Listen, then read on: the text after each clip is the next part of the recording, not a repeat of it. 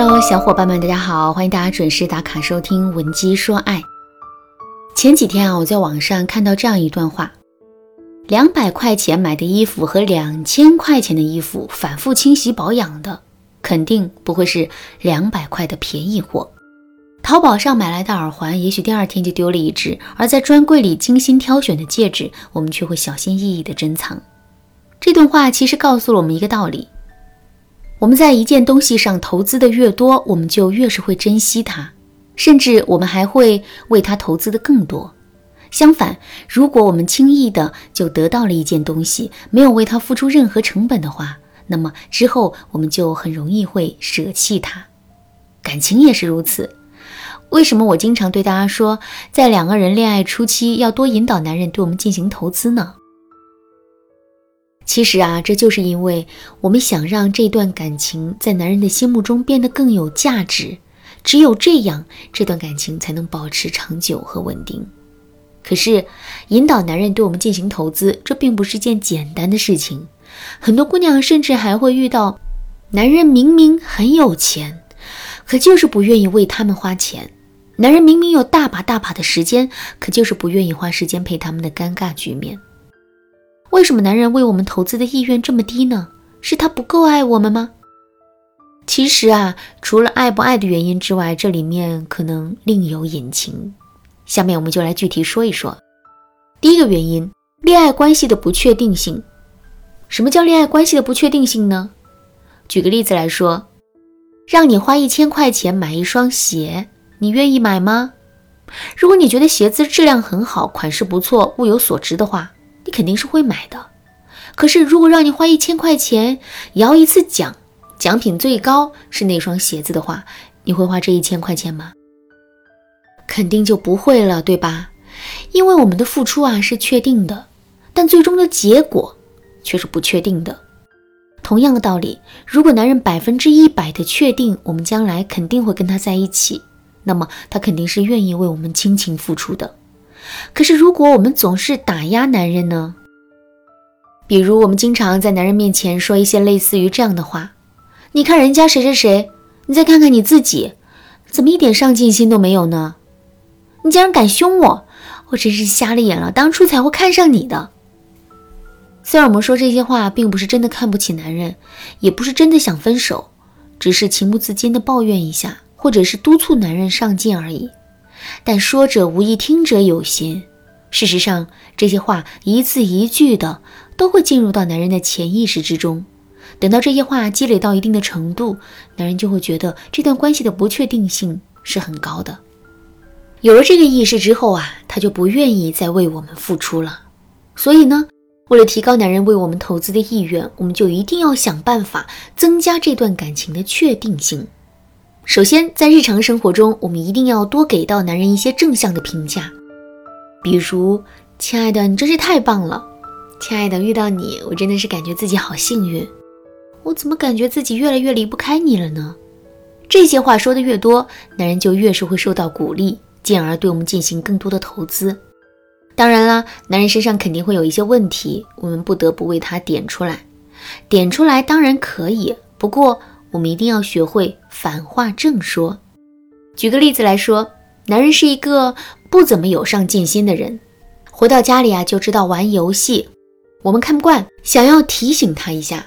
那这个时候我们千万不要直抒胸臆，让男人下不来台，而是要这么对他说：“亲爱的，你打游戏的水平真的是太高了，游戏玩得好，这说明你是一个非常聪明的人。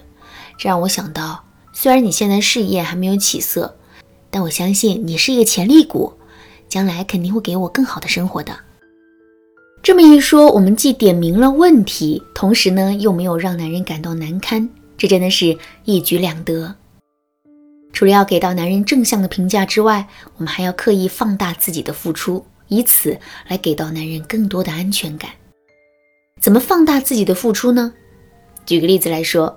男人生病了，我们给他做了一碗粥。如果我们只是把这碗粥端到男人的面前的话，其实啊，男人并不会有太大的触动。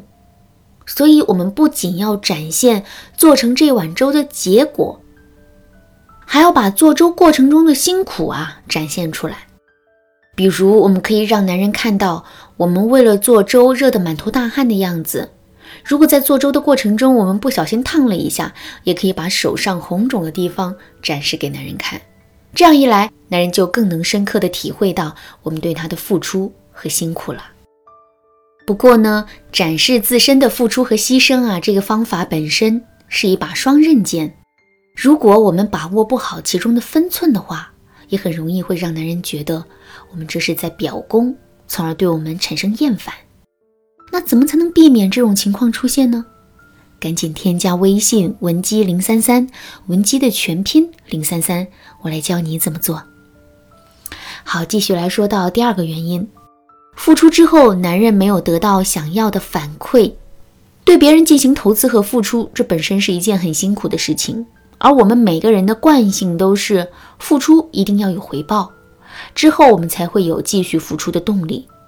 可是很多姑娘都不明白这个道理，所以当男朋友给我们买完礼物之后，他们从来都不会流露出开心的样子，甚至他们还会各种挑肥拣瘦，说男人买的礼物不好，一点都不懂他们的心思。结果可想而知啦，男人受到冷落，内心想要继续付出的动力也会消失。其实啊，男女之间是存在思维差异的。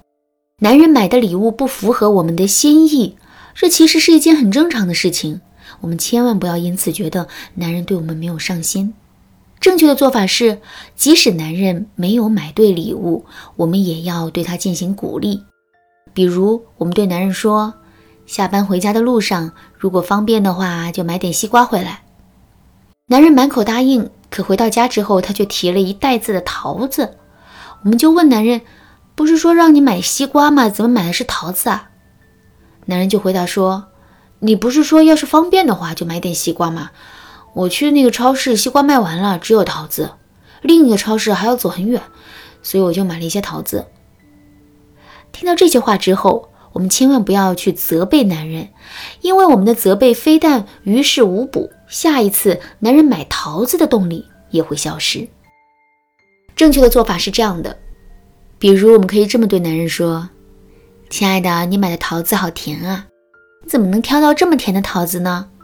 嗯，不过如果你这么好的眼光给我挑的是西瓜的话，我肯定就更开心了。”这么一说，我们既夸赞了男人的辛苦和眼光，同时呢，又委婉的点出了他做的不足的地方，给到了男人提升的方向。